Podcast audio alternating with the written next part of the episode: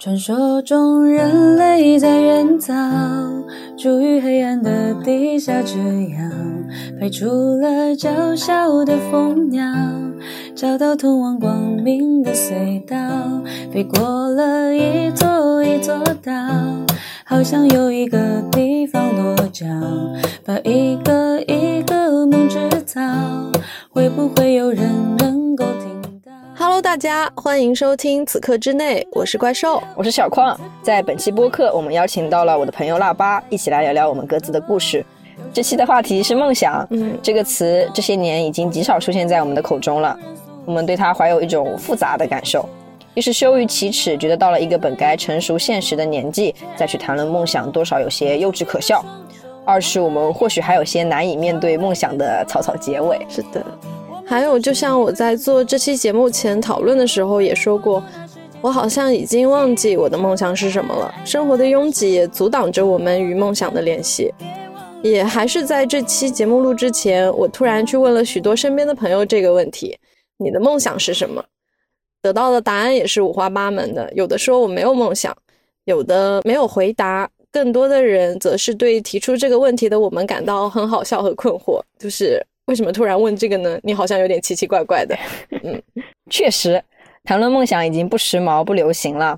它和我们的凡常生活相比，显得有些空泛和不切实际。但是，直到腊八的故事出现，不知道是已经时隔多久，我们再次开始讨论许多过去的和现在的梦想。它也许和我们想象的梦想不一样，但至少我们现在还想去谈论这件事。对。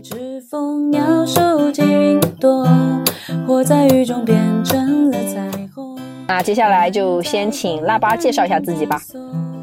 Hello，大家好，我是腊八，我是一名在平凡岗位上的普通幼儿园教师，但曾经的我也有着一个不那么平凡的梦想。很高兴今天被邀请到此刻之内。那不如让我先来说说我的梦想吧。好啊。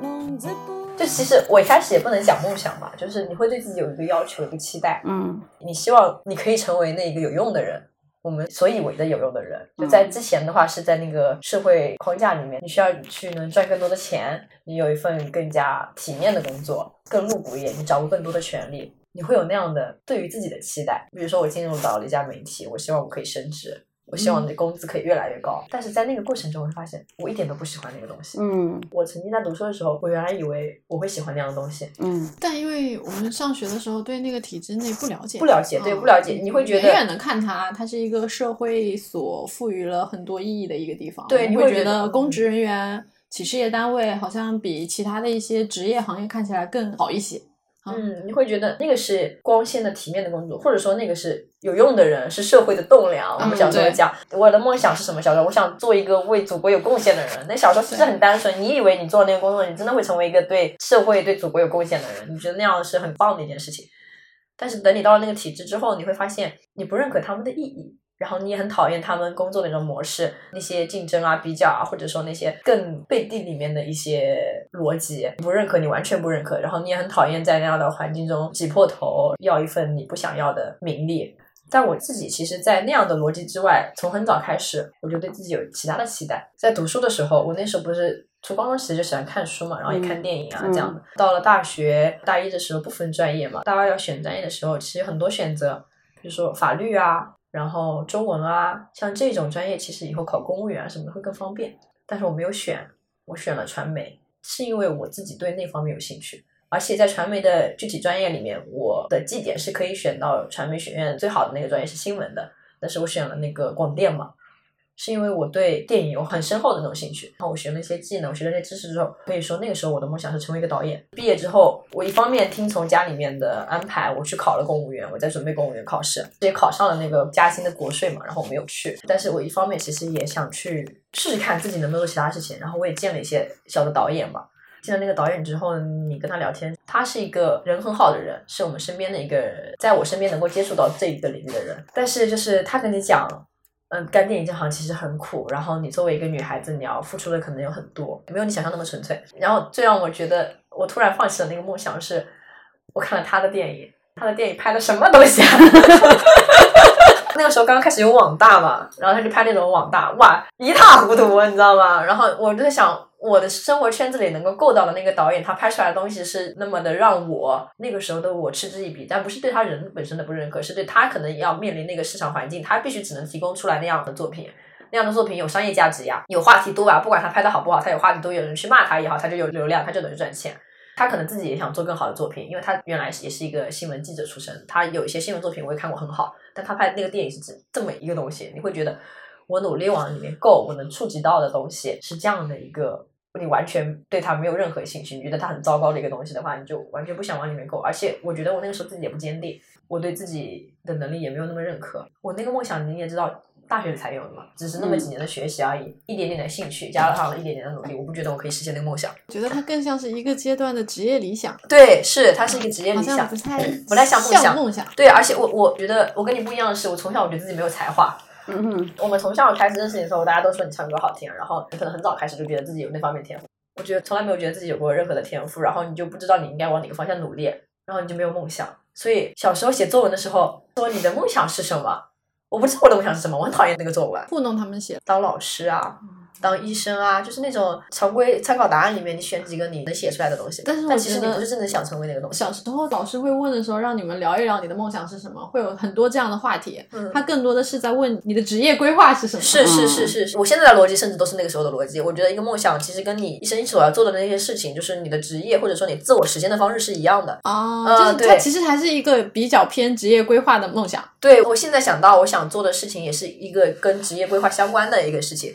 我不知道跳脱出那个。规矩之后，我能够想到什么东西？我我也觉得我没有那样的想象力。慢慢的就是发现你没有没有办法成为一个导演，然后你发现你困在了这样的生活之中之后，其实你不谈梦想了，安于现状就好了。我把现在的工作做好，大多数人都是过着跟我一样的人生。嗯嗯，我们按部就班的去上班、生活、成家立业，然后就好了呀。你再去想梦想，会觉得那个是一个不切实际的东西。嗯，太不切实际了。你是不是还很幼稚，还在做梦啊？这样的感觉。对。但是慢慢的。其实是做播客这件事情开始的，因为你会向外去探索，你会思考自己本身，你会发现其实你心里面还会有那些放不下的东西，你自己想做的事情。当你对那个工作感到厌倦，生活感到厌倦的时候，你需要一些能够点燃你的东西，去重新唤起自己对这个生活的热情。但是当他没有点燃的时候，好像也还可以，对，也没关系。反而你对他的需求是，当他点燃你，你才知道。哇，原来有这么好的力量在那边，我不能缺少这一个能量。当他没有点燃你的时候，你觉得生活 OK 啊？他很平静，他很平和，没有东西能够让你快乐，但你也不至于悲伤。对，好像快乐也蛮多的，快乐也蛮多，但是那个快乐是我现在回去看。那个快乐是跟我现在所感受到快乐没有办法相比的。跟朋友出去散步了一次啊，或者旅行了一次啊，都可以。但是那个快乐的持续性不强，持续性不强，而且它不会让你觉得每天都充满了干劲，你知道吗？我现在每天都感觉自己哇，我的生命每一天都很新。就原来那些让你快乐的事情，还能让你快乐，它甚至能让你在原来基础上感觉到更快乐。会有一个快乐之间的比较，虽然说我们不能定义怎么来衡量快乐，但是你会自己心里有一个比较。嗯，对。然后你确认它的价值，是你拥有了之后，你才确认它的那个价值。你永远没有办法，你觉得说去追寻梦想这件事情有多有价值？嗯。然后我之前也跟怪兽说，做播客的过程中，我慢慢知道我自己想要的是什么了。我发现就是，不管说我原来说。成为一个导演也好，还是我原来其实，在大学里偷偷的有写小说也好，我发现我想要做的这个过程就是创作。我那一天在开车的时候，听到一首以前舞台剧里的歌，我突然意识到，这么多年的人生里面，最能打动我的东西是什么？其实就是故事本身。我很容易被一个作品中的故事所感动，所以我在想，有没有一天有一点可能，我可以写出一个自己的故事？所以你现在说我的梦想是什么？至少在这个阶段，我很确定说，我想写一个故事。啊，我甚至还想拍一个自传呢！啊，对，笑死！嗯，但是这个是我现在我觉得我可以明确的一件事情，我想做的一件事情，我不知道能不能把它称作梦想。但是做播客这件事情也是让它靠近的一个过程，在靠近它的那个过程中，我就会感觉到精力充沛。嗯，它是你现在的一块石头。对，有些人的梦想真的是很虚幻的，比如像我是非常非常的具体明确的。对。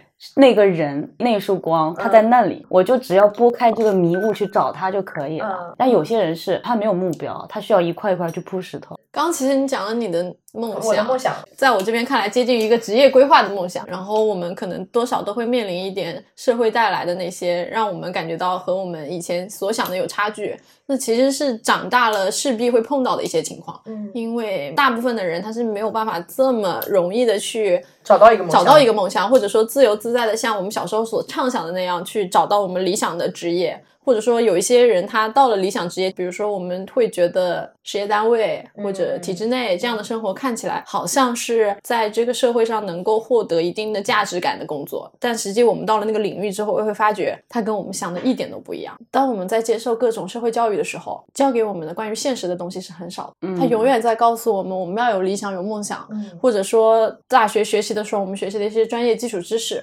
但是大学生现在非常缺乏的一个能力，就是我对于社会真正的认知。对于女孩子来说，这种感受会更强烈。我们是没有这种残酷教育的，只能靠你自己亲身走入那个职场，走入那个社会，你去学习。小的时候会鼓励你有理想，让你去梦想，让你去无限的畅想以后将来我可以变成什么样子。等到你真正的想要去追逐梦想的时候，他们又会告诉你有多残酷，你还是追求安稳的生活吧。对，就是这样子。就是到了我们明明应该用我们最大的能量去实现那个梦想的时候，反面的声音却越来越多。嗯，不再有人像告诉一个儿童那样告诉大人，你也可以去实现你的理想，实现你的梦想。这当然跟社会制度是有很大的关系的，因为这个社会需要大家去付出我们的劳动力啊，或者说是安稳的待在一个制度里面，我们才能稳定的运行下去。但是对于个人来说，那种的痛苦感是非常强烈的。你到后面才发现，父母或者是说家庭让你固有的认为可能这是我未来的人生方向，因为你的价值观和你的人生观是他们给你的一些刻板的观念，是的。然后慢慢等你真的作为一个乖小孩去实现了所谓的父母的这个这个期许的时候，你会发现原来你一直都没有在做自己。是的，嗯，我在里面有过那种短暂的获得感、成功感，反而在我做这件事情之后，做了播客之后，每一次都觉得我很雀跃，我很开心，我真的就是为了这件事情我高兴。嗯，对，因为我我觉得我可能当乖小孩当太久了，甚至有的时候我自己可能内心知道的，他们想让我做的事情，我都不喜欢，但我还是要去满足他们的期待。他真的很乖，所以一直都觉得你好像没有什么叛逆的，我没有叛逆的时期。哦，我现在现在是我最叛逆的时期了。我跟你讲，当你自己去通过阅读也好，然后去看电影啊，去接触这个世界，去交朋友，你会发现你真正感兴趣的东西不是他那个框架里面的东西，你心里面有一个声音，那个声音跟他人的期待是不一样的。我有一份能够养活自己的工作之后，我才建立了那种我是不是应该跳脱出这一个框架，去寻找一下自己的那种想法。因为没有这个工作，你没有一份可以养活自己的事业你是很恐惧的。是的，对你没有那个底气。至少我现在能做这个事情，我是觉得，因为我有一份稳定的工作了，而且我在这个社会上历练过了，我觉得我我自己有那样的能力了。然后没有人支持我也没有关系，我觉得我可以靠自己去做这个事情的时候，我才真正的开始自信。慢慢的，当你认可了自己的能力，慢慢的建立了自信之后，你会觉得啊，那我是不是可以去试试看？去试试看了。对，我们现在经常听到的一句话就是，我们到了三十岁的时候可能更自由，因为那个时候我们有了一定的经济基础来支撑我去完成我自己的梦想，去追求一些我想要的事情。当我经济独立的时候，父母、社会不再成为管束我、约束我的那一个上帝。我现在才可以自己做出一些自由自在的选择，然后我们才开始用自己真的想要的方式去重新养育自己。我们之前办公室也在聊嘛，就我们办公室我的朋友嘛，他会说啊怎么办？明年我就三十岁了，然后我就心里在想，三十岁很好啊，多好呀！我特别渴望三十岁的到来，我又长大了。但我三十岁了，我还去做这件事情，有的人会觉得我很酷，对，有的人会说他是不是还有其他的想法？对，我会觉得三十岁是我的底气啊，嗯。那个底气来自于那个年龄，但是年龄背后的是你的经济的独立，你的社会的经验，然后你对自己的能力的自信，那是三十岁可以赋予我们的东西。对，是的，三十岁特别好，我特别期待三十岁的到来。是的，就是你刚刚讲到梦想的时候，我突然发现我们的逻辑。其实不太一样，对，这就是我们第一个要讨论的话题。梦想到底是什么？前几天的时候，因为我们要做梦想这个话题嘛，小胖就问我说：“你的梦想是什么？”然后我在微信上面就直接回他：“环游世界。”他就觉得我在，我觉得他在胡扯，他觉得我在糊弄他。对，就是因为我们现在这个年纪来谈梦想，其实还蛮羞于启齿的。大家到了这个年纪，都会觉得我们不应该谈梦想，我们要谈点切实际的东西。我觉得能够讲出梦想来这个事情，具体的一份职业也好，什么东西，你是很坦诚的。当你跟我讲你的梦想是环游世界的时候，我就觉得你在糊弄我，你不想跟我讲真心话。对，主要是觉得环游世界可能听起来是很多人都会想要环游世界。因为大家觉得就是去玩嘛，谁不想去玩呢？然后或者说觉得环游世界是一个无伤大雅的梦想。就是你说出这个梦想，根本对你既不用袒露你的内心，也不用把以前的事情翻过来说，或者说你没有完成环游这世界这件事情，好像对你自己也没有什么指责的意味在。对，因为很多人如果。你在说梦想的时候，你是需要付出代价。像我现在说了，我要成为一个小说家，那他们就会等你的作品啊，然后你自己也会给自己加那个压力，我到底能不能写出来？对，就是，所以我现在跟大家讲，不要等我写不出来。包括他问了这个问题之后，我也去思索了我的梦想到底是什么东西。其实有很长一段时间我已经没有梦想了，就我不会去想我到底真正想要做的事情是什么，或者说很多的东西拥挤在一起，让你没有办法去想我到底还有梦想吗？就是。无所谓啊，就没有去想过这个东西。你没有时间和没有精力去思考这一件事情。对，就是感觉你现在的生活，我的一个感觉是我的生活很饱和。你去思索梦想这件事情，你是要打开一个通道的，就感觉我要有空余的时间了，我才会去想想梦想这个概念。所以，当小芳问我们梦想是什么的时候，他跟我说腊八有梦想，梦想是音乐。我说完了，我好像没有梦想。但是那天问了之后，我突然想到，我想做这件事情，环游世界的事情，它仍然是我的梦想。他真的是我的梦想，他没有在糊弄人。我没有在糊弄人。讲讲你为什么环游世界是你的梦想？我没有任何职业规划，我到现在都没有职业规划。我想要去环游世界，只是小时候我觉得很好玩。我对于这个世界的探索是我要跟这个世界玩。当然，到我们年纪大了，我们发现啊，人没有工作不行啊，人必须要去生活啊。我是这几天想了之后，我才意识到，我其实一直在做的事情是跟它相关的，就是没有跟它不相关。就像我想到了为什么我大学的时候会去选新闻学这一个方向。是因为我就是想探索世界，嗯，就是我选择的呃职业理想的时候，一直是有一个东西隐隐的在召唤我一样的感觉，是要去见更多的人，去更多的地方，是那样子的。然后我当时觉得新闻是一个可以达成它的方式，所以我觉得我始终没有离开过所想要的那个梦想的方向。但是我不再觉得我的探索是在接近环游世界这一个梦想，其实是向外探索。就是如果。环游世界没有那么明确的，没有那么切实际能够实现的话，你把你那个环游世界的梦想，其实转换了形式，变成向外探索。对，其实我觉得我的那个也一样。我原来想当一个导演，其实并不是那个职业本身吸引我，是他可以做的事情，他可以去创作，他可以有一个他自己的作品，他把他的想法用那个作品的形式呈现出来。那我现在想做的这件事情，其实也是一种创作，或者说原来我想成为一个导演，现在我想成为一个小说家，都不重要。我想做的事情是创作，我把我的梦想从一个具体的职业慢慢的滑到了创作。但是其实跟我们两个不同的，你是不一样的，你很明确，你从小就很明确你想做的事情是什么，嗯，对吧？我们两个其实是慢慢的，就像我们现在才把它捡起来，是因为我们不明确，我们对它没有一个强烈的欲求，是的，我们不明确它，所以我们没有办法想象它。但你从小就很明确，每个人的成长环境不太一样，但其实我们对于自由、对于自我的那个想象探索，其实都没有办法停下来啊。我们都有那个对于自我实现的，或者说对于自我的那个渴求，那个东西，当你慢慢成长起来之后，你没有办法把它压下来。我们两个相反的是，他原来有那个小孩心里面，我那个小孩是后来长出来的，他可能原来在一个我看不到的角落，但他后来长出来，那个小孩你没有办法把它扼杀掉，因为你觉得那个是你。生命中最宝贵的东西。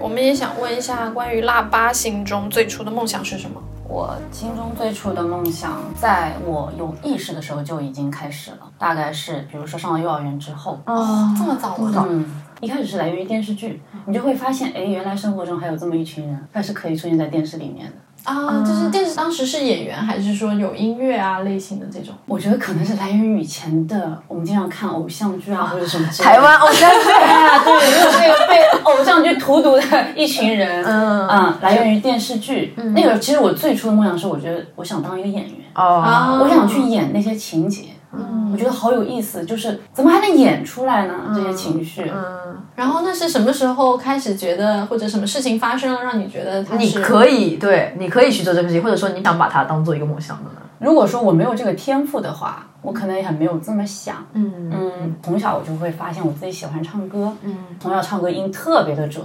然后是什么时候开始发现自己唱歌比别人好，或者比较好？小学吧，应该是。小学的时候，音乐老师就特别喜欢我，然后班里面的文艺演出就开始让我上了，因为音太准了。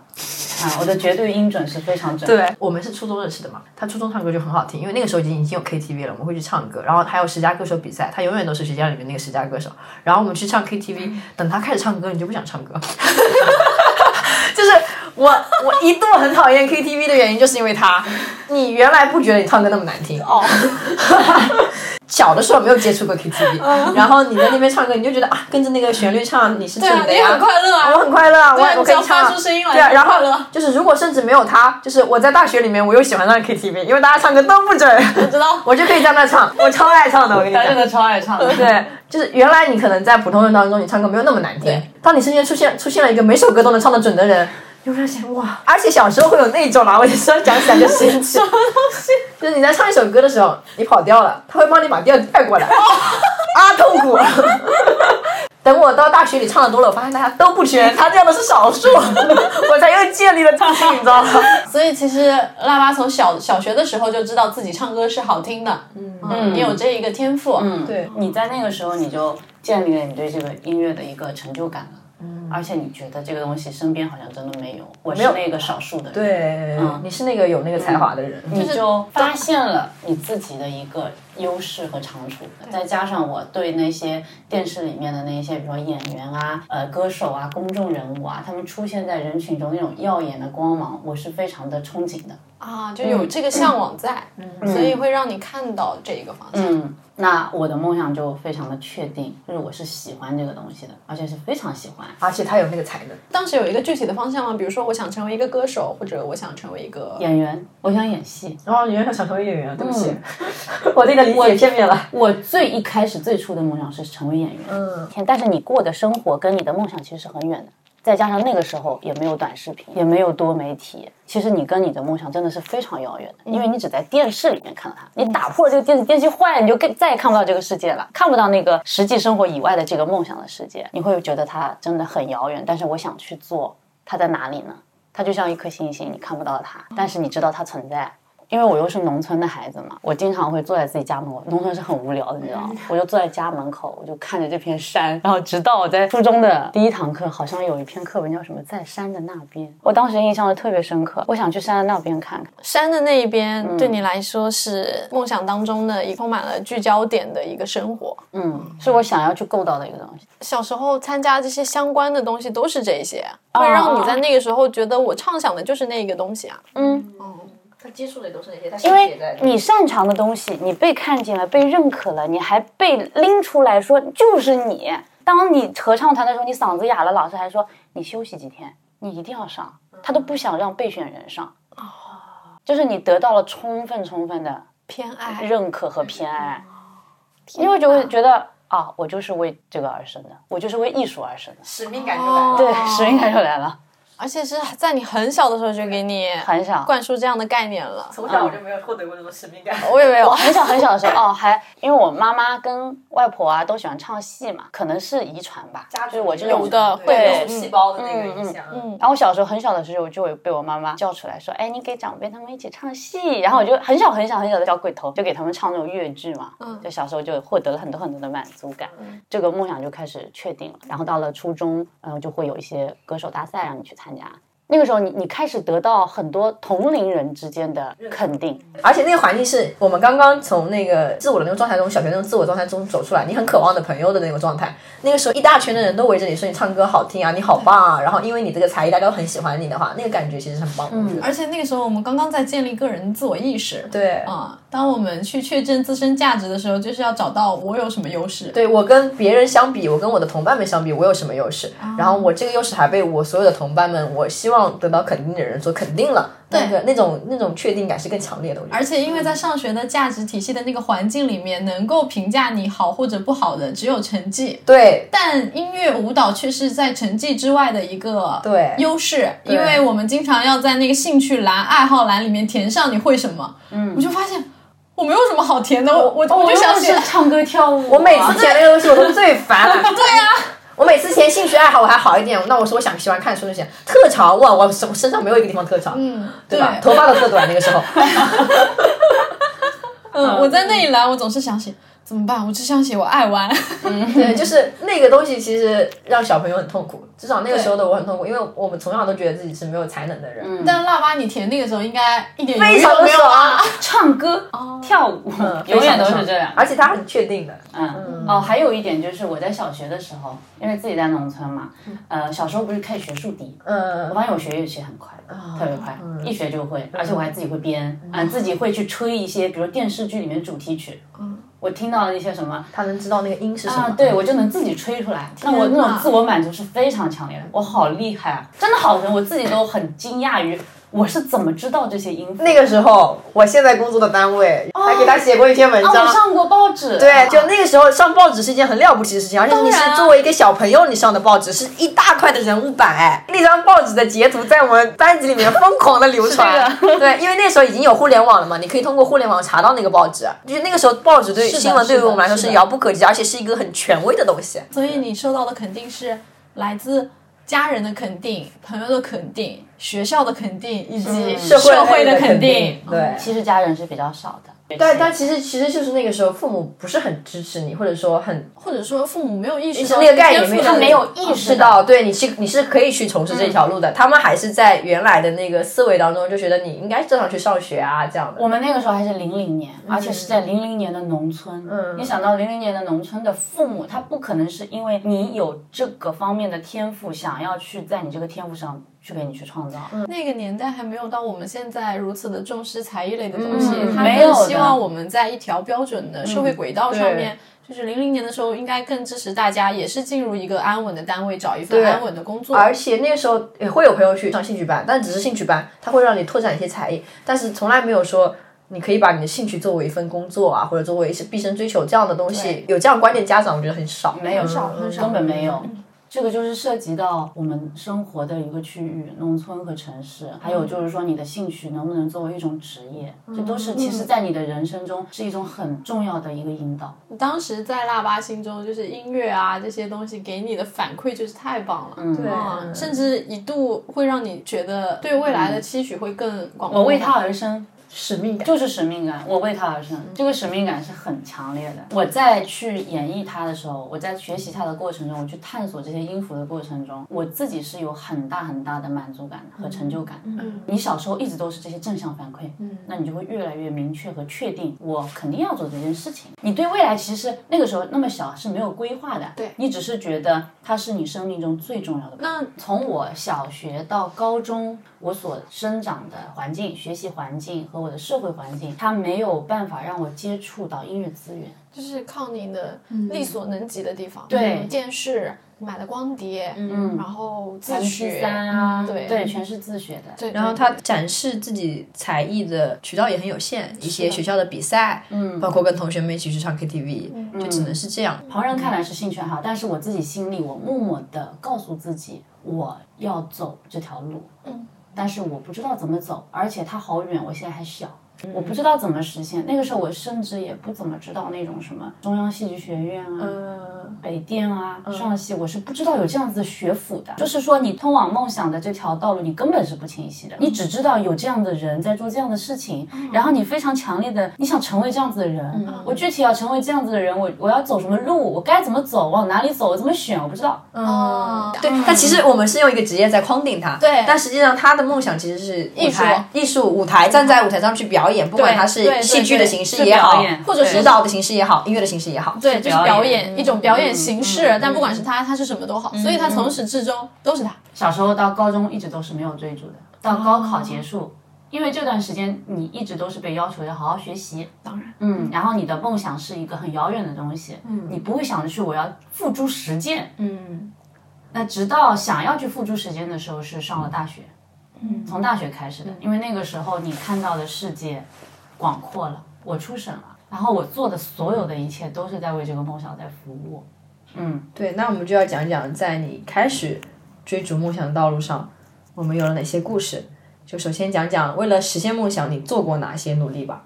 或者说在这个过程中有没有取得过一些小小的接近于那个梦想的成绩成就？到了大学相对自由了嘛，那会儿到了选专业，高考成绩出来了，我就在那本选专业的那本招生简章上面选，看了所有专业，我说没有是我想要的。因为你走这个高考的路里面就没有没有没有你的那个答案，因为你没有参加艺考嘛，对啊，没有想要的东西都从都不在那本书里，对，所以你通往梦想的这条路，它突然就有点偏掉了。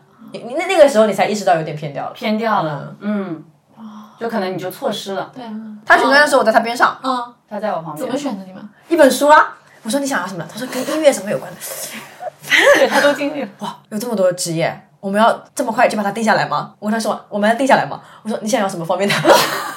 然后我就跟他两个人报名的系统电脑打开着，我们两个人就对着电脑在翻那本东西，嗯，看来看去，看来看去，发现只有幼教。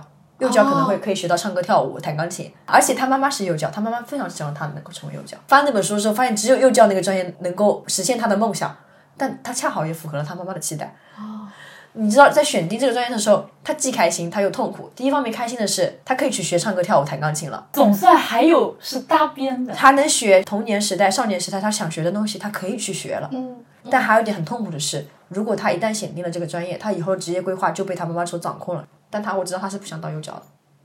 哦，就是你可以去学你想学的东西了，但是你以后可能想要干一份你不想干的活，你可能以后要干一份你不想干的活。所以我选了一个能够确保自己能上幼教的专业，然后就去了山东。呃，大学之前的这十八岁、十九岁、二十岁，十八十八周岁了大概是。大学之前的这个阶段，其实我对于自己的自我实现的思考是几乎没有的。你只是有那个兴趣，我对梦想是空泛的，再加上我一股比较热忱的心，比较热烈滚烫的心，其余我觉得我这个人其实是一个空壳子。能说自己是空壳子的人，还真的挺勇敢的。读大学之前，包括我，我陪他一起选专业啊，这样的，不太确定他会不会在这条路上继续走下去。直到我们后来分开，我们就是生活距离比较远。他去了那边之后，我发现他还在很热衷于做这件事情，他用各种各样的方式去做这件事情。那个时候我开始付诸实践了，嗯，我才慢慢觉得他可能真的很爱这件事情。哦，嗯，然后所以当时大学的时候有做哪些对于音乐的尝试和探索呢？那个太多了。首先，那进入大学必必定是选社团喽。嗯啊，那一定是去找跟音乐相关的社团喽。那我就进了吉他社，因为我想学吉他。嗯，因为钢琴的话。我知道我们这个专业迟早会学的，但是谁知道我们到大二下半才开专业课？嗯，那是我比较愤怒的一件事情。但人家的规划是那样的，非常的愤怒，因为人家是大一一进去就可以学乐理了，嗯，那就相当于我从大一到大四上半学期，我可以学三年半的乐理，嗯，那我的乐理可以是很扎实，嗯，我认五线谱是完全无压力的，嗯，那件事情让我愤怒了两三年。就是因为他开的晚了，为什么我这么耗费苦心的来到这个地方，结果我要等两年半我才能碰键盘？哦，但是人家是幼教啊，哥，哇，好生气啊！可是对这个这个事情的渴求度，嗯，他又让我变得很焦虑，怎么还不学？还不学？每天都在等这个专业。我就是他，就是为了那节音乐课来的，谁知道他们把那节音乐课排在那么后面？两年半之后。那你后来就是先进了吉他社开始学是吧？嗯，然后我我先进了吉他社。刚开始其实我对吉他是不感兴趣的。嗯嗯。然后我在短视频上刷到了一个女生，她是弹吉他的。她在那一年的夏天参加了一个叫《中国梦之声》的综艺选秀。嗯。然后后来我才知道，她之前是学幼教的，弹吉他的。她在几年前参加了超女。啊，我开始喜欢这个东西，我想成为她那样的人。而且我发现，哎，我学幼教。没关系啊，那我也可以走他这样，真的可以实现。那我就那我就选秀呀，我就不停的选秀呀。哦，你那个时候你开始发现选秀这条路了，然后从吉他这件事情发现了选秀这条路是吗？是的，嗯，我那个时候大学的乐理专业老师，他知道我音乐还可以，嗯，那会儿我就问他，嗯，我说有没有什么接触音乐的方法？因为我想到我的大学好像没什么希望了。嗯，他说。他有一次跟我介绍，他说我有一个朋友是在打架子鼓的，嗯，说他们要招个什么老师，你要不要去？但是他是要在暑假的时候，我那个暑假我就留在那里学电子鼓，只有我一个人，我跑到那个山东大学，他们把我招进去了之后，真的还愿意教我学，而且还给我钱，我给你钱，你你学，对，那那一年夏天我就一个人在。呃，山东，那我没有，我没有钱学乐器的，我不可能去去跟父母要钱学乐器这件事情。然后那年夏天，我第一次感受到了在追逐梦想这条路上的孤独，孤独。我一个人住在那个大学里，所有寝室其他床全是空的，就我一个床铺。那个时候最强烈的感受是孤独。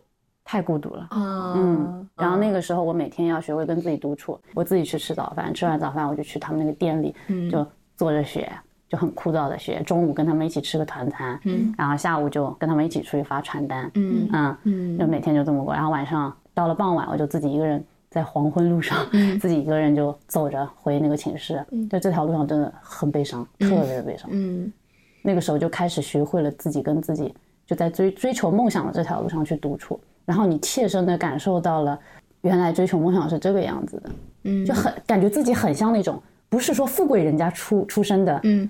子弟哈，我我我是是钱砸出来的，然后我有很多的陪练，嗯，或者我的父母带我去老师那边学课，不是，我是全靠自己，有一种那类似地下歌手的那种感觉，真的就是开始有地下歌手的感觉。那那一年我在那儿待了有二十几天吧，原来可能你只是空泛的去想，空想主义者，我真的以前是个完全空想主义者。慢慢的，你去落地做这件事情的时候，你就开始叠加情绪、情感，你去多很多的思考。嗯，你这个时候你会去想，哦，原来追求梦想是要这么难过的呀，原来是要这么孤独、这么悲伤的，要让自己努力的成为大人。也慢慢的，其实对梦想的思考会更深入一点。对，就开始深入起来了。嗯而且那个时候想的多是因为我在做这件事情，如果我们没有在做那个接近梦想的那件事情的时候，真的是胡思乱想。然后你你现在的思考，你就会变得具体和确切了。你会去思考，你怎么去让自己浮躁的心去静下来，去学习技能这件事情。那那个阶段其实是还是停留在学习技能的那个阶段，就是学习这个器乐本身。有没有想过，就是除了这个器乐之外，我怎么样去接近我心中的那个梦想呢？有那个时候，我知道自己应该要在专业上去深耕了，嗯我要去学习音乐类的技能和乐理知识了。然后你会发现你自己很幸运，我我被好多人发现了。就是你在学习这些乐器的时候，音乐老师发现了你，他才会让你去接触乐鼓类的这些乐器。对然后你那个哥哥，你又又还记得你，他觉得你还是很有天赋的，他愿意继续培养你。嗯，他又把我邀请到了他们那个架子鼓的培训学校，那是一个连锁的、非常大、很知名的一个架子鼓学校。所以其实是你感觉你在追你这条梦想的道路上面有了一些来自别人的讯号，有些能量和粒子在向我靠近。嗯，哦，是的，会有那样的感觉。当你在做一件你想想做的事情，你会感觉他们在帮我，怎么都来帮我了呀？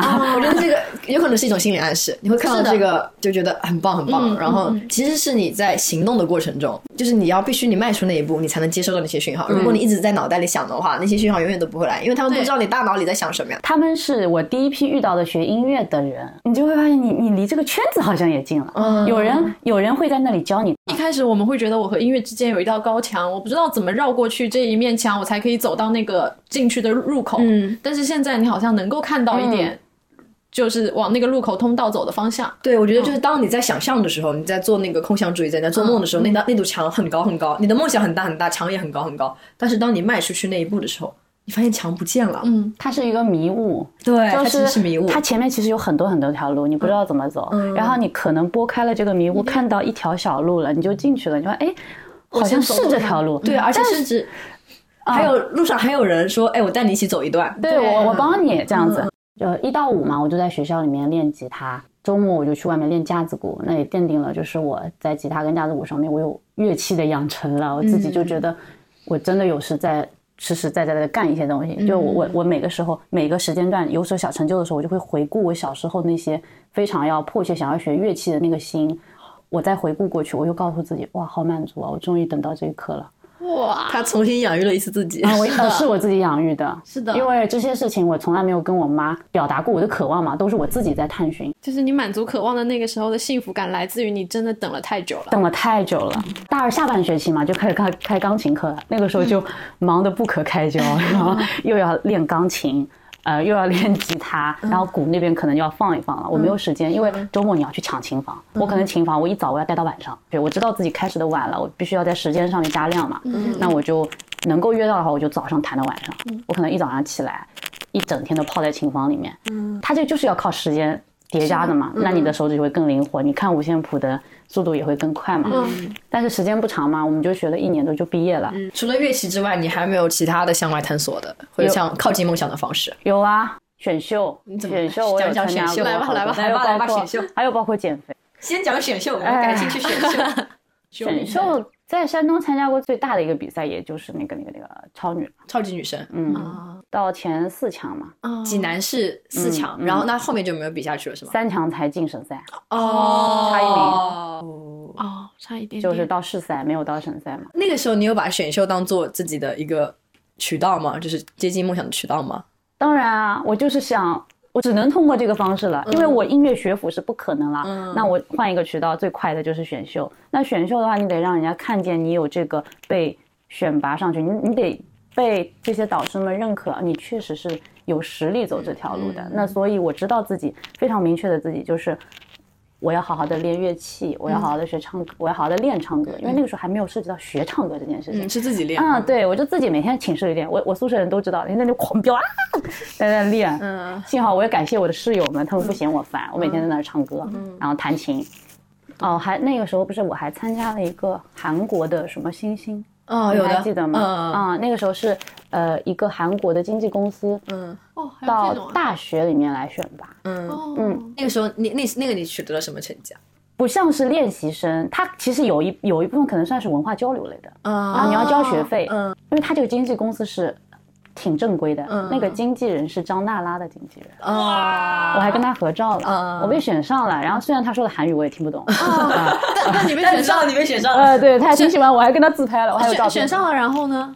就可以去韩国当可能十天还是几天，类似交换生这种。哦嗯说就是短期的，嗯。我不知道最后那批人怎么样了啊，嗯。可能会被选拔到那个他们的那个经纪公司里面将交当那个练习生。嗯我有一个这么明确的一个选择了，嗯。就是你确定你是可以去的了，已经有发通知了，名单了，然后我就通知我的父母说我被选上了，嗯，可以去，嗯，好想去啊，可是要那个时候要多少钱？一万七千八，然后十天，嗯，嗯，十天嗯。一万七，对，一万七千八。我爸妈觉得我被这样子的经纪公司认可了，就都挺开心的。嗯。啊，我没有想到我爸也认同了。嗯。我一开始觉得我爸一定是第一个反对的，嗯。因为我在选艺考专业，我说我要去考试的时候，我爸妈两个人把我关在房间里面说了我三个小时。，Oh my god，嗯，跟我说高中的时候，嗯，我没有去艺考也是因为那一次谈话。哦我坐在房间里哭，呃，我要去艺考。然后我爸爸就说，这种路都不是正规女孩子走的路。他说，你知不知道里面的潜规则？最终我没有去艺考，是因为这个原因。那后来那次大学里那次呢？刚刚讲到大学里那一次，我爸爸竟然同意了，啊，对他把一万七千八打过来了，打过来了，打过来了，钱打过来了，我可以买机票了，我可以交给对方经纪公司了，那你去了吗？打回去了。哇，你为什么打回去？你就是为什么？我突然知道，我突然觉得自己被认可、被认定的时候，我我很感动。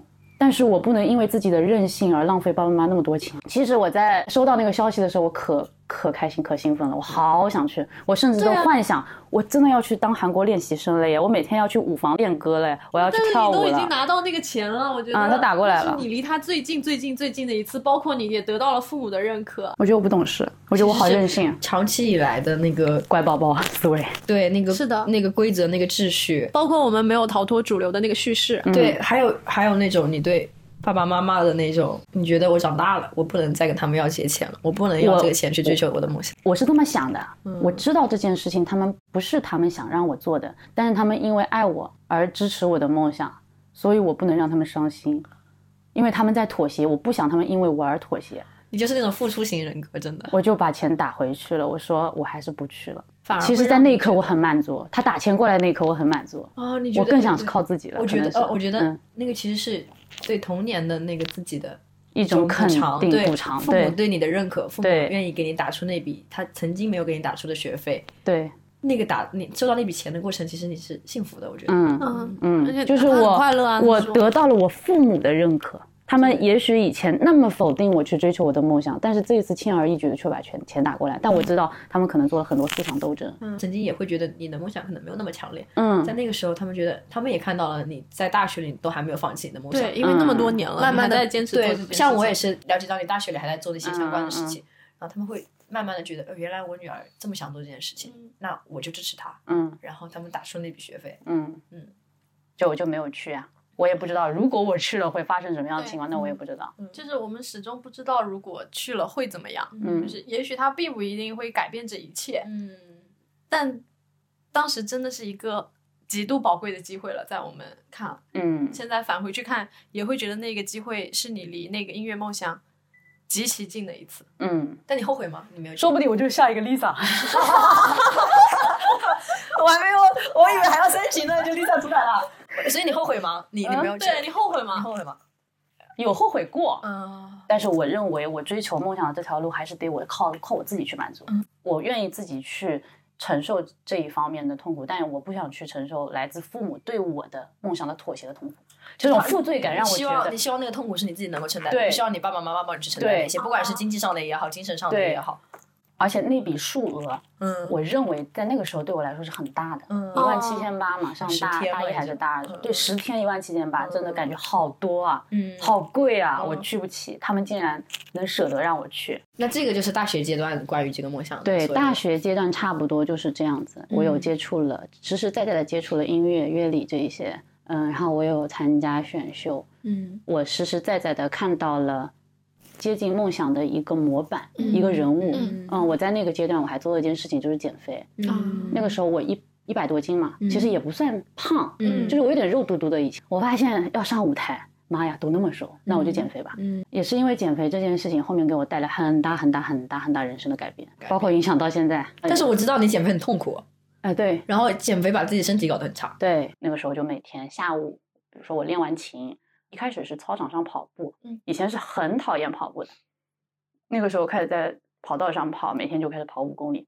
一开始前两个月没有控制，发现一点没减下来，后面觉得自己吃太多了，因为因为跑得越累，吃的越多。然后山东面食又多，你知道吗？那种那种土豆粉啊，什么酸辣粉，我吃一整碗，吃到撑，我还得吃一个这么大鸡腿，那肯定瘦不下来啊。嗯后来就开始慢慢的控制饮食。那你控制饮食跟锻炼这种事情，就是跟你的本能做对抗。对，是的，嗯嗯，这件事情后来发现是可以融会贯通了你的整的整整个一生的，嗯什么？因为这是一个意志力的锻炼，嗯哦，懂了，跟欲望的斗争。嗯，跟欲望的斗争。你要有非常强大的信念感去跟你的本能对抗。啊，减肥这个东西就太实在了，它不会欺骗你一点点。嗯你今天多吃一块肉，明天体重都不会掉。整整个九个月，我大概瘦了二十二十四斤。我的天，嗯因为他的基数其实不算大基数的人，他嗯能够减二十多斤是很难很很难的一件事情很瘦了，我第一次摸到自己有锁骨，而且他有腹肌的好兴奋啊！我我从小到大没有摸过自己的锁骨，我开始摸到，嗯，嗯我有反复反复反弹下来，反复下来，它反弹。我有经历了很多年的跟体重之间的斗争，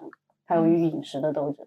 呃，慢慢慢慢慢慢开始，我自己也没有察觉到，我可能在在那个外观上面，我会有一些成就感，因为自己逐渐变瘦了，然后裤子都这样子 逐渐变瘦了，然后达到自己的这个慢慢达到自己目标体重的时候，你有这个成就感，但是嗯。其实你不知道下面已经暗波汹涌了。嗯我后面就是常年不吃，再加上后面工作，嗯又没有干了一个自己不那么喜欢的工作，嗯再加上每一天都是自己独处，我就自己一个人住在出租房，我就开始抑郁，抑郁，我就得了重度抑郁症。啊啊、那个阶段回来之后，就是按照父母的嗯给你的要求和人生的轨迹嘛，就回来考编，嗯但很顺利，我考上了。嗯，这个是其实是很多人就可能有很多人就不理解，在挣扎这件事情，，对，就这方面我是走的非常顺利的。嗯我考了一次我就考上了，嗯从上班的第一天我就开始抑郁了，怎么办？我被关进笼子了。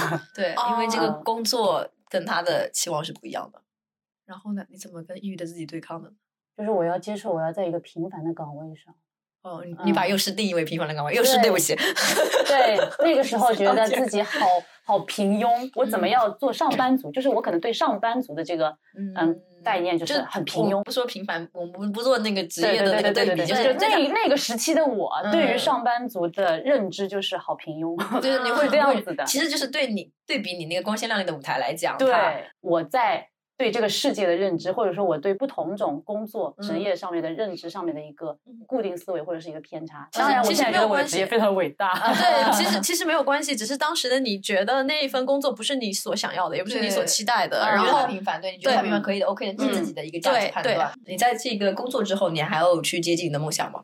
有啊，前两年工资也不高，嗯我没有办法去学一些东西，我就自己在房间里面练练琴啊，嗯也有减肥啦。嗯因为我那个时候跟食物对抗的比较厉害，嗯我可能就没有很多心力去想我要练习专业这一方面的事情，因为我每天都在那里烦恼的是吃这件事。对我，我开始把我的重心转移到与食物的对抗了，很痛苦那个时候。你刚才讲到了，你到了这个单位之后，你陷入了一个抑郁的状态，其实是情绪啊都很大。再呃，嗯再加上我我前三年嗯我有被职场 PUA，啊，啊，就是重重的困难的叠加。嗯那段时间就是那三年之后，我真的相当于涅槃重生，啊，我就完全换了一个自己。初入职场那三年其实很痛苦的，有自己梦想没有办法实现的压力，呃那样那样的烦恼，然后有减肥的对跟食物对抗的烦恼，甚至你还有真正日常工作中职场的烦恼，对吧？嗯，然后那个东西把你推进了一个深渊，对各种各样来自于各种各样方面的压力，把我推进一个深渊，让我找不到自己了。自我实现方面就无法达成的对对，持续多长时间？好多年，嗯，可能前三年都是这样子。因为那段时间我封闭了我所有的社交圈，嗯就，是最后我是怎么走出走出那一段抑郁的时间段的？呃，我的生活状态发生了改变，是梦想让我抑郁，也是梦想让我走出来的。你怎你有有具体的讲讲怎么走出来？，对，有具体的事情吗？就在我被确诊为是重度抑郁的时候，我从医院走出来的时候啊，我把那药给扔了，啊，就是如果你觉得你面对的那个药的时候，你想到了这个事情是吗？我要自救啊，我怎么靠药物呢？啊，所以你当时想的是，如果我吃下了这个药，我也许就已经被确诊为是一个病人了。嗯，而且我知道我会依赖它，我就把那个药给扔了，哦你我不就觉得吃，我并不觉得我生病了，我就算即使被确诊了，也不觉得我是一个病人。我只是觉得我我能造成我现在这个阶段的沉沦，是因为我有很多很多目前对于我来说有一些不利的因素，嗯但是我是可以打破这些因素的，因为我相信我自己是坚强的。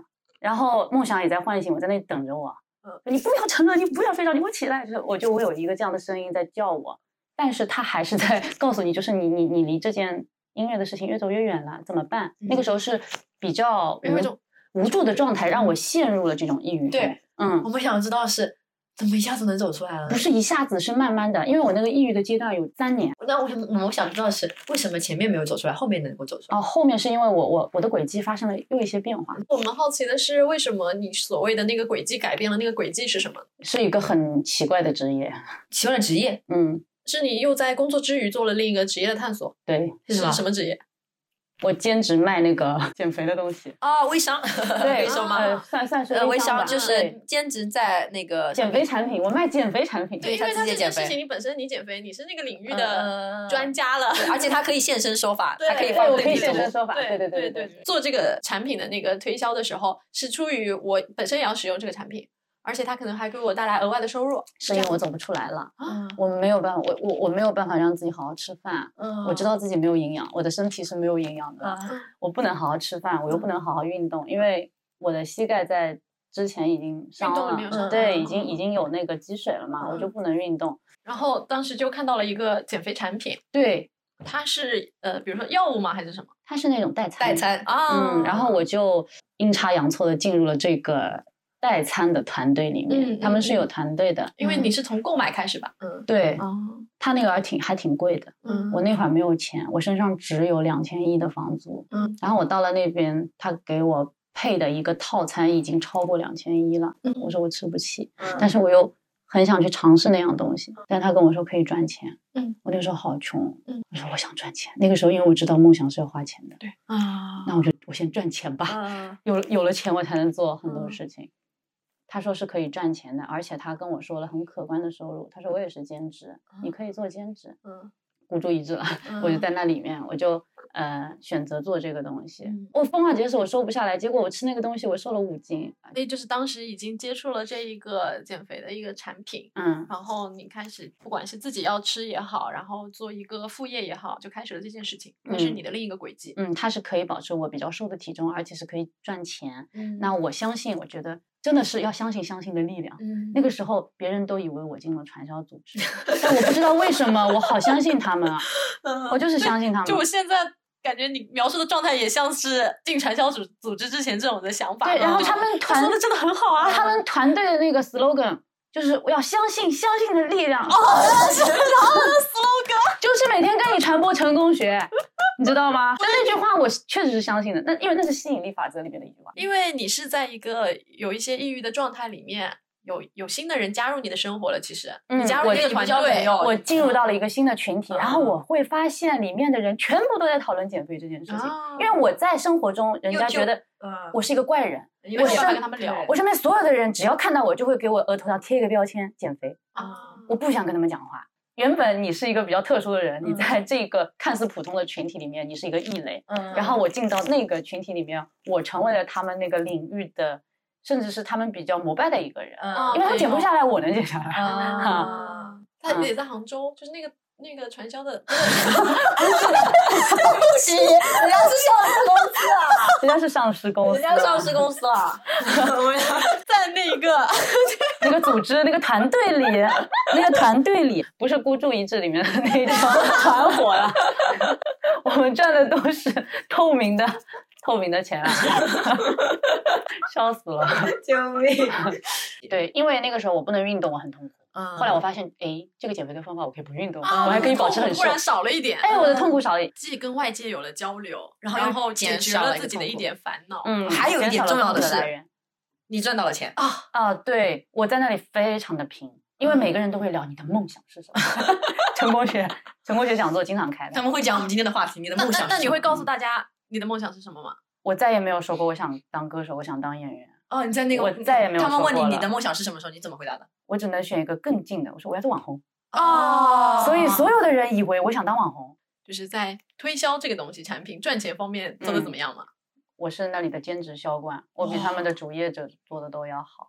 除了那些有等级的、有有欣慰的，嗯，那就是，所以你在那边当了销冠，嗯，经常会做销是他努力做到了销冠，就当了。我在内心其实我是不肯定这一份职业的，嗯但是他能让我赚钱你。赚多少钱？可以说。我九个月我赚了十四万，那其实那那一段时间带给我的成长是非常大的。嗯我开始去真正的去开始去自我中心，嗯。虽然我想的本质是要去赚钱，嗯。但是它有很多营销的话术，嗯包括你真正去跟人建立沟通时候的，虽然他说的是技能技巧，嗯但如果你真的落地去想一些他的一些原则，嗯你会发现真的是这样子的。比如说比如说利他原则，嗯。你只有让别人感受到你在为他在为他好，嗯他才能去感受到，他才能对你好。嗯，就他一开始是让你们学习那个东西是比较功利的，就是你学会这个话术，你才能把东西卖出去。对但是其实这样的话术在当时一定程度上滋养了你，对，嗯而且而且我们听下来也是因为你做了这一份工作，跟人交流的更多了，嗯你把自己从抑郁的状态里面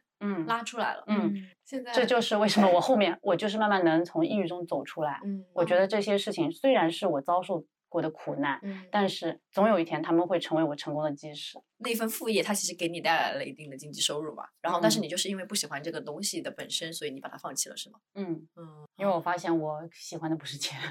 我结束了之后，我有存了小小的眼钱嘛。嗯这段时间感觉离音乐有点远了，好像，嗯嗯，有点想念它为了音乐而去减肥，但减肥这件事情实在是太耗精神了。嗯，太耗精神，让我没有办法去做任何一件事情，它把我困住了。嗯，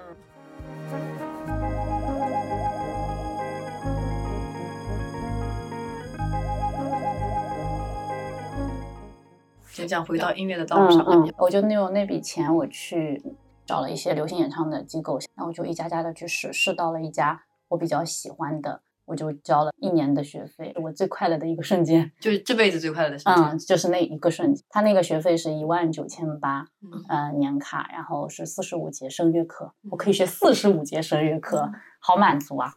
我把钱打出去的那一刻，我真正的感受到了，我用自己的努力实现梦想的梦，想，嗯，对，去接触到梦梦想去支付我的梦想嗯这件事情，那一万九千八，我永远记得。你父母给你的那笔钱，你要退回去，嗯对，然后你自己花出去那份钱的时候，你特别的开心。嗯，那是我最快乐的瞬间。嗯那我当我自己通过每一天耕耘收获，存起了小小的一笔钱去为我的梦想去支付的时候，我是非常非常有成功感的。那个时候就开始我学唱歌的路了。嗯，每天我是骑着我的小电驴下了班，然后赶到那边去上课。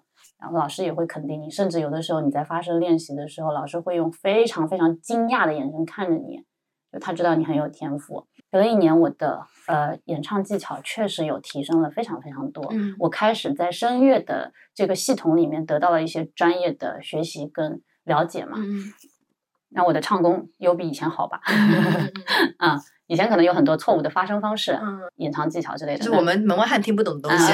对对对现在就会了解，现在就会了解了很多。然后直到我在那边学课学的学到快结束的时候，那个过程中我有参加过中国好声音，嗯，我有参加过。那会儿我是拿了杭州赛区的二十一强，然后二十强是进省赛的。哇，怎么都这样差一名嗯，但是其实差一名不一定是对差一名，嗯，差一名不一定是因为你的实力到不了那个地方，对，就是因为而你而差一名也不一定意味着你就只差那一名，对，是的，有可能是因为金钱。对金钱的问题，前面的哦对那个时候我还没有认识到这一方面，啊我我依旧是觉得自己专业能力不行，我唱不过人家。因为你嗯看到过，你来到杭州这个大城市呢，高手也有很多，嗯包括你在真正的进入这个领域之后，你会发现自己你并没有那么厉害，嗯但你真正开始接触到这个领域的人，你会发现你没有那么厉害，你要学的东西还多着呢，嗯所以你不会自诩自己是一个唱歌很好的人，嗯你会你会逐渐看到自己的不足，嗯，嗯就是进入了一个真正是属于音乐人的世界。嗯嗯你会发现那个世界里面专业的人其实很多。嗯当初我们自己可能认为我们有那一方面的天赋和优势，发现那个领域里的人好像也都有。对对，优秀的不只是你，而且别人比你更专业、更厉害。嗯，我还是觉得自己在漂泊。我每天骑着小电驴去上课，呃，刮风下雨，我都会披着我那小雨披，我就 拧着那个油门，你知道？脑子里还是在在幻想我要去实现自我这件事情。嗯可是我为什么还在还在人海里浮沉？就怎么还在那儿拧拧着小电驴在那学唱歌？就我看不，我还是看不到什么希望啊。嗯虽然说我还是在学唱歌，我想要一个比较稳定的，能够让我看到我在这里有成就，并且我能看到我能往上够的这么一个嗯平台，嗯。但没有，我只是在一个外面社会上的一个唱歌机构里面学习，嗯，它你没有进到那个圈子里面，对我没有进入到。那段时间，我有在了解一件事情，就是我我还是想要去上学，嗯。嗯，因为一直都没有接触过系学院派的教育教育，嗯。我想要上学，我就问了我那个嗯。在外面机构的那个老师，我说：“你说现在考那个浙江音乐学院可不可能？”嗯因为我看到那些音乐学院学生的影子了嘛。嗯，什么东西？他说，嗯我说我想考研，你觉得可能吗？嗯我永远记得他当时那个表情，他抽着那个烟，嗯然后把烟头一甩，哼，就这样子。嗯考研，就是一摇头。嗯我当时看到他那个微表情之后，我就开始，我对他从崇拜开始变成了仇恨，嗯 我恨他嗯。我原本以为他可能会发现我的亮点嗯和我的光芒，但是其实他是看不起我的，是这个意思吗？嗯他觉得你考研怎么可能？别嗯想了，嗯就可能他内心是这么想的，嗯但是他用他没有说没有用语言表示，但是他的微表情告诉了我，嗯所以我当时后面几节课我一节课都没去，我不去了，嗯我接受不了他对我是这样子的一个一种评价和认知嘛。啊、嗯但过去的课程当中，他可能也肯定过你。对我学会了很多，嗯嗯，技能技巧方面的，对，来自于其实那个恨来自于你信任的一个老师，对我非常信任他他，其实并不真正的。认可你，可能吧，他可能觉得是天方夜谭，当时那个老师，你去问了关于真营考研的这一件事情，他给了一个否定的答案。嗯他可能那一下。他激起了我想要证明的这颗心，我要证明给你看你所说的，你所你你对我的这种不不不认认可是嗯错误的，嗯嗯嗯，你可能说是对是不服输的劲。嗯后来我又去找了那个浙音的老师，嗯就我跟他表达我的意愿，可能他后来有被感化到嘛，嗯他愿意接受我做他的徒弟了。嗯，嗯，然后你上了他的课吗？我上了上了几节课？他那儿，我上了好多节课。哇，一千五一节。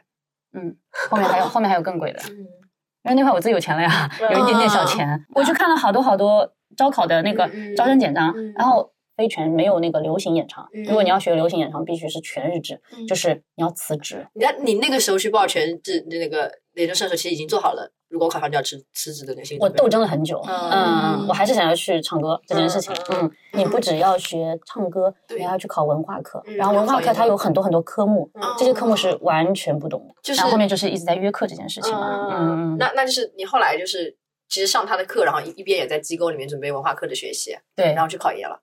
嗯，我我展堂里面就是浙音，好多好多学生就是直接就是过来上课报课这样子，他们都是科班科班出身的学生嘛。第一天我就交了一整年的年费啊啊、我把那个一整年的学费全打了。嗯我说我报一年，是多少钱当时？两万块，嗯，是两万块。嗯，所以攒下来那笔钱其实都是追梦了，对在这个上面花的嗯都在这个上面花了，其实。对，应该是两万块，他还给我便宜了一些，他挺好的。嗯 然后我就在那儿开始开始了我的考研之路。嗯啊、那我就去开始实实际际的，觉得这条梦想是真的比较实际，你是能看得到、摸得到的。你能够通过一天一天一天的积累跟沉淀，你最后通过考研这件事情，你就能得到答案了。对，毕竟嗯考试是我们这二十几年来得心应手的一件事情。对，你就能得到答案了。然后那一年就一门心思的开始开始我的考考之路研之路。嗯，这一年是太痛苦了，痛并快乐着的一年。它给我的成长很多思想的一些稳定性嗯和我这个内核的稳定，嗯就是来源于可能是这个阶段。嗯包括我为什么要现在开始很自然的放弃了梦想这件事情，都是通过考研。嗯因为我现在是达到了一个比较平和的状态。嗯哇，他对你的珍贵之处在于你放弃了他。嗯，你会去一天又一天的把这件事情非常非常具体化的落实到每一分每一秒。你像我是边工边读嘛，嗯我需要我还需要在工作，我是需要在工作之余与时间赛跑。那边大三大四的学生他可以放下专业课了，他们因为他们课不多嘛，嗯他可以每天泡在图书馆里面背书，然后可以在歌房里面练歌，他们是有很足够的一个学习的很浓厚的时间跟氛围的。嗯但是我跟他们又不一样。我这个时候就是，首先我要学会合理安排的时间。嗯那段时间我真的每一天都有时间在嗯赛跑，每一分每一秒。包括我在带孩子的时候，我可能到后期我都会拿一个小标签出来，我会开始背我的那个音乐史了。嗯春季班还相对来说轻松一点，虽然对我来说不轻松，因为我是要狂补以前的东西嘛。呃，暑期班我就是留在那边上了两个月的课，他本来是一个月的课程，后来我因为那个师哥跟我关系挺好的，他又被我这种学习精神所感动，他第二个月给我免费了，他说你过来跟就可以了。嗯嗯，很好，特别好。然后他在过程中也帮了我很多，他会一直给我鼓励，嗯，他相信我，从来没有说有人看不起我。嗯嗯，七八月份开始，我每天就是在在那边的话，我是六点多起，然后到了上班这边九月份不是开学了嘛，我是每天四点钟起床的。九月份之后，天气开始逐渐变冷了，嗯，我四点钟起床，我会背背书背到六点六点半，然后我如果上早班的话，我六点半可能要结束，我把我的书盖上，然后我就去去上班。中午休息的时候可能会翻书过来刷刷题怎么样？然后我要瞒着我所有的同事对做这件事情，嗯嗯，最后就是到一直奋战到十一月、十二月嘛，嗯就开始进入了这个考研的队伍。嗯哇，我觉得在那边自己是年轻的，就即便你在真实的年龄上已经比他们大去了四五岁，嗯，但是你觉得自己是年轻的，年轻的，你包括聊的话题、说话方式都是不一样的。嗯就是感觉自己回到了学生时代嘛。嗯太具体了，现在就是你没有漂泊的，你不会漂泊，因为那个浙江音乐学院就在那里，你看得到。对。啊，我还进去走了好几次路，嗯跟他们一起散步啊，嗯。然后并且我身边的人全是浙音的大三、大四的学生，嗯他们每天都会跟你聊浙音的一些话题，嗯。你会觉得你自己已经是半个浙音人，啊哎呦好快乐啊！嗯就是我只要考上了，我就能进去了。嗯嗯。那个时候你就会觉得自己离梦想很近很近很近了，嗯。然后你不会觉得它是痛苦的，对，但是因为你靠近了你的梦想，所以你感觉到身心的那个愉快，非常的愉快，就是我嗯。最、可能最累、最痛苦的一年。你在一天天的倒计时里面，你就看到了这个节点，你看到了这个希望，紧张你知道那一天它会到来，而且那一天到来，你考完成绩出来之后，你就能完全的确定你到底是留还是走。结果就是我进面试，笔试过了，笔试过了，我的笔试成绩还还可以，但是因为你是跟一批应届生在竞争呀，而且他本专业对他们是专业的，招六，我是一个外面的三脚猫。然后那一年我在我们机构是被他们撑到的，对甚至有一些人他会说：“你这么好的工作，为什么还要来考研？你在想什么啊？”就是那些学音乐的人，从他们的嘴里你得到这样子的评价。哦，你都已经实现了我们想要实现的一条路，你为什么还要回来？你在想什么？就是对于他们一个在音乐学院传统的学院派的人来说，幼师也是一个好的职业了。体制内体制内编制的稳定的工作，而且跟音乐相关啊。可能他们哦学了音乐出来，就是只想做个音乐老师。啊，我懂了，就是你突然发现，你走进那个学院的校园里面，也许想做的事情是你已经在做着的事情了。嗯，哇，好荒诞！真的很荒诞。嗯，拼命想要融入到圈子里面的人，居然想要得到我的工作作，他竟然想要这么安稳的生活。对，哦他们难道不是一群追求自由的人吗？追求梦想的啊梦想的年轻人吗。对这个跟你想象的浙音，跟你想象的学院派的出入太大了。嗯，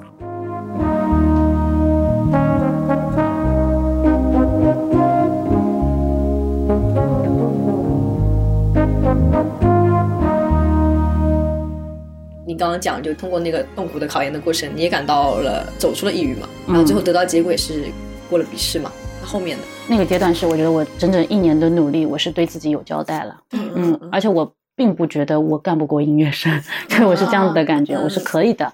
那就是不不仅仅是对那一年的你的交代，那个没有我弥补了我那个遗憾。对，嗯，我在每一天的那个瞬间中，我在学习，我在刷题，我在用那个笔划出每一个解题痕迹。那个瞬间的时候，我都是都是对自己的一个交代。是的，对那个从小没有办法去学音乐的你，那个没有参加艺考的你，没有去走音乐道路的你的一个交代。嗯嗯。然后后来就到了面试的对，到了面试的环节。然后那个时候，我的师哥就开始跟我讲一些比较现实的东西了。因为过了笔试，他不会让你在笔试的过程中产生这些焦虑。他一开始是完全肯定你，就是说，呃，我不敢保证怎么样，但是努你努力。因为我没有见过你这样的人，我没有见过这样的。嗯，他们真的很好。对他，他的女朋友知道除了笔试之外，后面将面临什么东西。嗯，后面面临的东西就是很现实的东西，很骨感的东西了。讲一讲吧。考研的过程中，其实跟高考是一样公平的。你要是靠靠笔试的那个成绩去到达分数线，你就可以进了嘛。是的。到了面试的环节，因为我们那个专业只招六个人。嗯。当时进面试是有多少人？我想一下，可能是一比十，我具体数字我忘了。那然后呢？就是面试他跟你讲了什么？就比较潜规则的一些东西。最后这个阶段不仅拼的是实力。还有拼资本啊啊呃，资本，你的家庭背景。但是还有一个原因是，他们要考虑这个学生的发展。我这个导师带出来的人，他可以成为一个，他家里有那样的条件，把他捧成一个歌手，互相成就吧，互相成就。对。但是如果我挑选了一个人，你家里面的条件没有那么好，就即便你从我这出去，你可能也不能成为一个很知名的歌手，你不会成为一个优秀的音乐人。对于我来说，他其实没有那个利益。你也从。老师啊，包括从师哥那里聊到，他其实是一个很复杂的一个评价体系。对，嗯，他们自己知道内部的情况嘛。嗯你如果说是从外面社会上来的一些考生的话，你几乎是不可能。但我还是留着最后一点稻草般的希望。嗯，我更希望的是我能在最后的录取名单上看到自己。嗯，但如果说没有看到的话，我要为我接下来的一个关于梦想的一个定义和一个看待的角度，我要去进行调整了嘛。哦，对，最后的结果是你没有进入到那个学府里面是吗？没有进面试。没有过面试，那那么多年追求的梦想，我在二十分钟之内调整完了。二十分钟，就二十年的那个梦，你在二十分钟之内调整完了，暂时的放下了。嗯，放下了。你怎么想的呢？那天我们等成绩等到五点钟，嗯，那那天非常的煎熬。然后那个名单出来了，我记得我在那里反复的寻找我的名字，嗯，排名，而且所有的专业是打混的，嗯，你要在所有的名单里面找你自己的名字。我找了四遍，反反复复找了四遍，没有找到。嗯，我当时脑袋里是空的，就我一年的努力，并且我认为我这么多年的这种痛苦的过程，难道不是为了让我等这一刻吗？是的，难道不是吗？不应该有我的名字吗？如果这一刻再不应该有我的名字的话，我对于追求梦想这件事情我已经无力了，我没有力气再去追它了。对，就是我天生的这种使命感，你会发现。这个使命感欺骗了你二十年啊！我原来不是做这件事情的人，原来不是我，我原来不是他们中的一员。然后我因为这个信念，我相信了他二十几年。我的脑袋既空白又复杂，我不知道我当时是什么样的情绪。然后所有的人都会来问你，那个时候我我已经接收不到任何人的消息了。嗯，我不想回复任何一个人，所有的人都来问我这件事情，我都没有理他，直到我妈给我打来电话了。嗯。我妈电话打过来，我就接了，然后我妈就问我怎么样，我无声了有二十分钟。她有挂掉吗？你没有说话？我妈妈一直在说话啊。嗯，她一开始问我，她说怎么样？嗯，我只跟她说了一个，我说没有看到我的名字。嗯，其余我就不讲话了。她就在开始那里给我做心理疏导。啊，她在做心理疏导。嗯，她在一直在劝我说没有关系，你已经这么努力了，我们所有人都看到你的努力了啊，什么什么，她就在劝我。其实我妈妈说的那些话，我在之前就已经给自己做好心理建设，所以我妈妈说的一切我都能接受。我当时只是觉得我有点被颠覆到，嗯，就会觉得我追求了二十多年那个梦真的存在吗？啊，对，它真的存在吗？我到现在还不是特别的明确，可能这两年开始逐渐的清晰，就是说有些人终其一生是在。寻找外界，探索外界。有些人可能他会去实现一个金钱方面的一个成就感，有些人可能想要去寻求一个权力方面的成就感，或者怎么样。那我呢？有可能我在这二十几年，我只是在做一件与执念对抗的事情。我在找我自己。他通过一个这么美好而庞大和虚幻的一个梦想，让我进入到虚幻的世界里。我在里面看到了很多很多美好的畅想。结果它是一个梦。然后我从梦里醒过来的时候，我需要做出很大很大很大思想的调整。你会发现，你在这二十几年里面，你活的都是不快乐的。就是那一刻，支付宝的声音让我快乐，包括在考研的这一年里面那种充实、填补缺憾的快乐跟满足。其余时间我是没有感受到真正发自内心的快乐的，嗯，所以我慢慢慢慢慢开始就告诉自己，梦想要落地了，就是你要去生活了。就是在那个二十分钟里面，你想了这些。期间，我还联系了我的那个导师，嗯，我那个硕导，嗯，我跟他说我没有考上，嗯，我把名单给他看了，嗯，我问他我说，嗯，张老师，我需要二战吗？嗯，但是后面他把我劝住了，他说我觉得你没有必要，嗯，他跟我分析了大环境，因为这一些。老师的话，我还是能够听进去的，并且我是认可的。嗯，如果再来一年，我没有这个钱了，而且在那一年中，我获得的满足感，获得的填补我内心的这种缺憾的感觉，已经差不多了。就那一桶水快满了，我就等最后那个结果。我们讲那个梦想是什么？对你来说，它曾经很明确，很明确。嗯，你会有那个对于舞台的梦想，它很明确，但是我们做了很多很多不切实际的梦。嗯，也做出了很多脚踏实地的努力。但是我们回过头来发现，它其实是一个执念，也有可能是命运吧。啊，就好比说，像我这种天生高敏感的、天生玻璃心的这样子的人，如果我真的提前进入到了这个圈子，也许我会因为一些舆论评论，我选择自杀呢。啊，也许我并不热爱公众的关注呢，因为慢慢的我发现我喜欢独处，或者是我喜欢一些更加深层的心理填充的东西。因为我们一开始我们一开始在讲你的梦想可能是呃演员，是舞蹈家，是一个做音乐的人，我们把它归纳为那个站在舞台上闪闪发光的人。嗯，但实际上你觉得现在那个还是你的梦想吗？我觉得，如果说让我再回到学生时代，嗯，我会再去选择这条路。但是现在我的，我不能说我老了，嗯，但是确实你要面临的就是你这个年龄确实是没有优势，除非我在这个年龄我已经积淀了很多很多东西，随时有一刻机会来的时候，我能抓住它，并且我能爆发，嗯，那我还是有这个机会的。嗯。啊，比如说像毛不易，毛不易他陪伴了我很多黑暗的人生时刻嘛。那也是因为人家在那个二零三的出租房里面，一年中写了十四首歌曲，所以他能够在《明日之子》里面唱出一系列的竞赛歌曲啊。那我呢，我什么都没有，这些就是你你的劣势啊。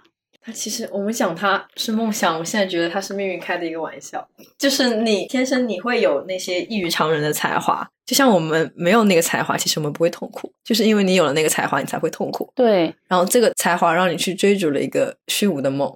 你后面做的事情，我把它看作对于那个童年的你那个小小的你的一个补偿。即便你没有去实现那个梦想，但是你付出的那个努力，那个是对童年的你的一个补偿。我觉得他可能确实跟你讲是命运，它是一个玩笑，让你花了二十年去烦恼这件事情、痛苦这件事情，然后也会有一些瞬间你会有强烈的获得感，但实际上它没有成真，它可能无法成真，永远也无法成真。但是现在，我觉得你给自己了一个交代，是吗？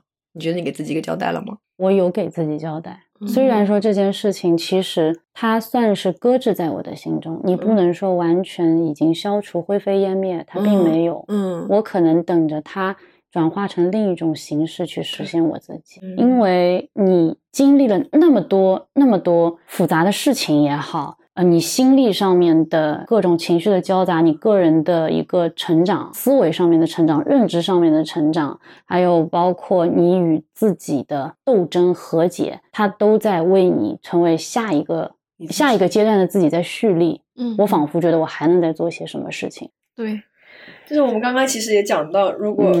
怪兽的梦想是环游世界的话，他其实把它慢慢转变成了一种向外探索。如果我的梦想是当一个导演的话，现在把它慢慢变成了创作。嗯，你现在有想好吗？那个转化是什么？我现在没有找到，嗯因为我还在，我还在探寻我自己。我觉得我缺失的东西太多了。首先，我要去了解我自己，我才能知道我自己想要什么。也许以前我知道自己想要什么，但是我在想要这件事情的过程中，我可能会被很多的声音所影响。我不能做我自己。包括我在做一些事情的时候，我并没有持续阶段性的每一天我都在深耕这件事情。你看，我放下了这件事情之后，我我没有再去触碰这些专业知识了。嗯。你说我真的足够热爱去钻研它吗？我我并不见得。对，听下来你所说的那一个梦想，那个地方其实没有到达过的人是不知道那个感受到底是什么样的。嗯就是我没有真正的站在我想要站的那个位置，你不知道站在舞台上的人他的感受到底是什么样的。对，我甚至不能去确证，说我如果站在了那个地方，我是不是真的是快乐的。真的会有自我实现的感觉。对对，我甚至觉得那些梦想带给我们的自我实现，也许是在我们朝它靠近的那个路上，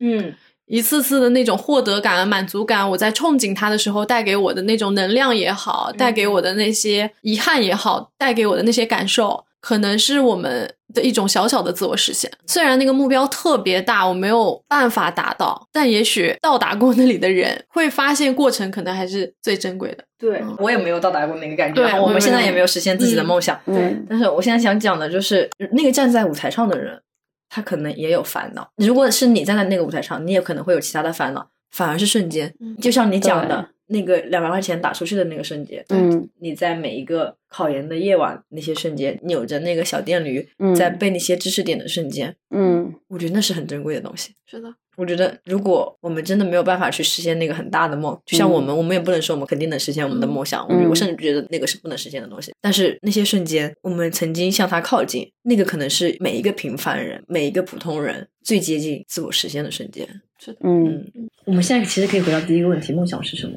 它就是我们生活中的那盏灯，我们想要去追逐的这个东西。但实际上，那个梦想有没有真的被实现？现在在我看来，听完你的故事之后，我觉得它没有那么重要了。对，它已经没有那么的重要了。就像我们听了这个很长的故事，我们能记得的是，你为了你自己的梦想，你会去努力去上课，你会赚这些钱，然后在一个明明可以赚到很多钱或者更轻松的一个路径上，你会发觉我想要的是另一个东西，你会立刻停下来，然后你会拿你自己辛苦赚到的钱去买那一堂你从小就很想上的课。我们会记住这样的时刻，嗯会想到那个很努力的你，嗯四五点钟就早上早早的起来，这样去跟一群在一个学校里有充分时间能够去学习的学生去竞争。我们会记得那些很珍贵的瞬间，我们能够被打动的，其实也是那些瞬间。嗯，我想说，就是这个是作为朋友的一个角度来说的，嗯就是在很久之前，我就知道你可能有这方面的梦想，在很久之前，我也都会觉得你的梦想是不切实际的。我可能相对来说比较现实一点，而且我不是你本身，我对那个东西没有执念。我会觉得你在做一个不太切实际的梦，但是只有听完了你的故事，我才知道你是在生活，你是在认识你自己。那个东西比我们去谈论那个梦想到底能不能实现，那个梦想到底切不切实际更重要。嗯因为我是从孩童时期就有缺失一个东西，一直都没有被听到我内心的声音，也是我妈妈在前一两年，他有郑重的跟我道歉，可是我不知道你那么想要，因为当我对他发出我想要的那一些瞬间的时候，可能被他忽略了，对，可能被他回击了，嗯可能被他的一些自己固有的观念固有的观念给呃压制下去，对，压制下去了。那一个小孩子的声音你没有被听到，所以他花了二十年的时间要自我去治愈、自我和解、自我斗争。那我现在觉得，如果说我们这一代的人，我是觉得要关注孩子的内心。嗯，这也是你作为一个幼儿教师对是的，对，因为我面对很多很多的孩子，有很多家长会跟我说，嗯，我的孩子怎么总是不听？嗯那我告诉他，你要真正的去听孩子的内心，嗯要让他感受到他的想法，他的开心或者甚至是愤怒、伤心，你是可以认同的。嗯，你在他完全认同的情况下，再去给他一些。嗯，比较中肯的引导，因为我缺失的东西，我知道是鼓励与被看见。嗯，对。嗯还有一嗯点就是，也许你觉得在那个聚光灯下，在那个电视剧里你看到的那个人的投射，你梦想的投射，始终是因为你希望自己被看到。嗯啊，像中学里面同学之间，其实你是被看见。小时候的那个缺失里面，你没有获得那个被看见。在学生时代，因为自己的才能，你被看见了，所以更加肯定了那个是你的一个方向对。你缺失过，你也满足过，嗯所以你慢慢的把那个当做你的当做了追求。梦想。但是不可否认的是，这么多年以来，那一些事情是让我真真实实感受到快乐幸福满足的。嗯对那个领域依旧是我喜欢、热爱的东西，热爱的嗯东西。是的，嗯是的。其实也是很幸运，就是我能在追求自己喜欢的过程中，我还找到自己。其实你的内心一直在成长，即使它看起来是以挫折的方式，但我们最终都是收获了有成长起来的。我们其实都慢慢的找到了自我。而且我们讨论这一期的时候，做准备的时候想到了，会不会在最后的时候我们要讨论梦想这件事情到底有没有意义，到底值不值得？嗯如果那个梦想看起来太大太空了，我们是否还要去追寻那个梦想？嗯，一开始很焦虑的，觉得这个东西嗯我们能讲明白吗？但是我现在发现我能感受到，就至少在我这里能感受到那个东西还是很珍贵。本来我带这个梦想话题来，我是在想，其实我们很多人在生活中把心里面那个梦想束之高阁了，我们说把它放在了一个角落。我我想要通过这一期的话题说，大家其实可以把那个束之高阁的梦想拿下来，对，再让它回归到你的生活中。但听完你的故事之后，我觉得那个束之高阁的东西，你把它放到云端也没有关系。梦想其实是在云端的，它永远都不能实现也没有关系。生活是在脚下的，然后自我是你永远放在身上的那个东西。我们在追求的那个，不管我们实现了也好，嗯。没实现也好的那个梦想，嗯，始终是那几个瞬间的感受。所以为什么说人只活那几个瞬间？其实人、人在活那个瞬间，然后我觉得那个东西就是你自己，是的，就是你在追求的东西其实是你自己，你变成一个怎样的自己，嗯，就是你实现了梦想也好，你没实现梦想也好，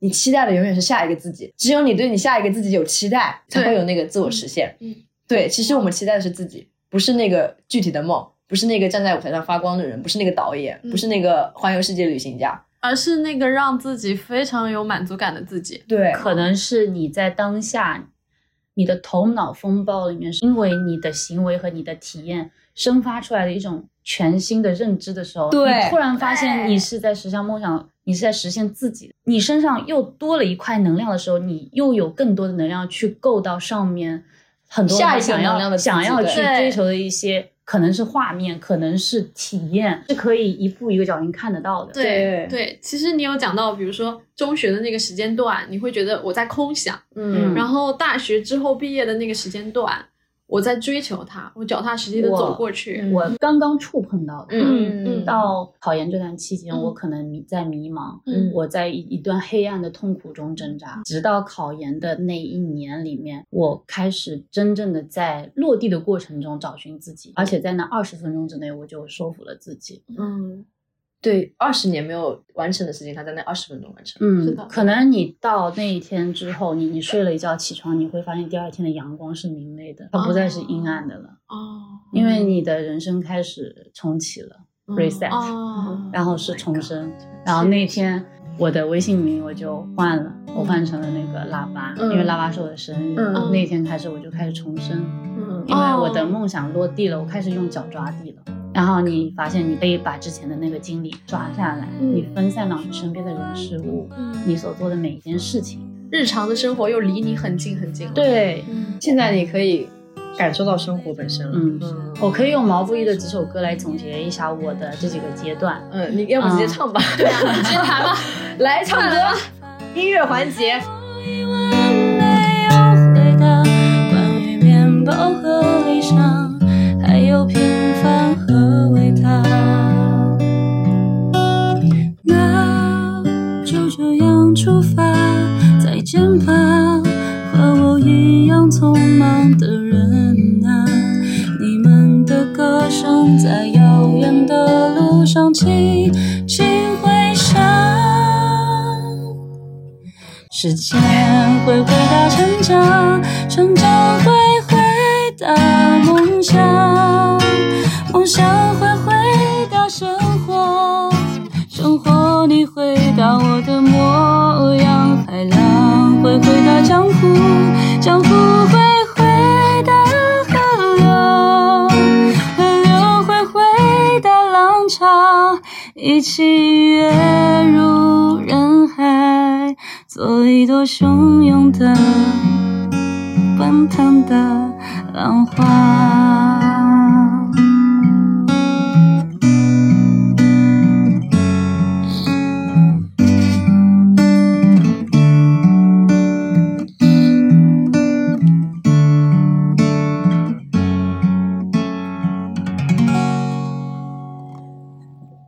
哎呦，你真的听什么都会哭啊！听相信也哭，听入海也哭。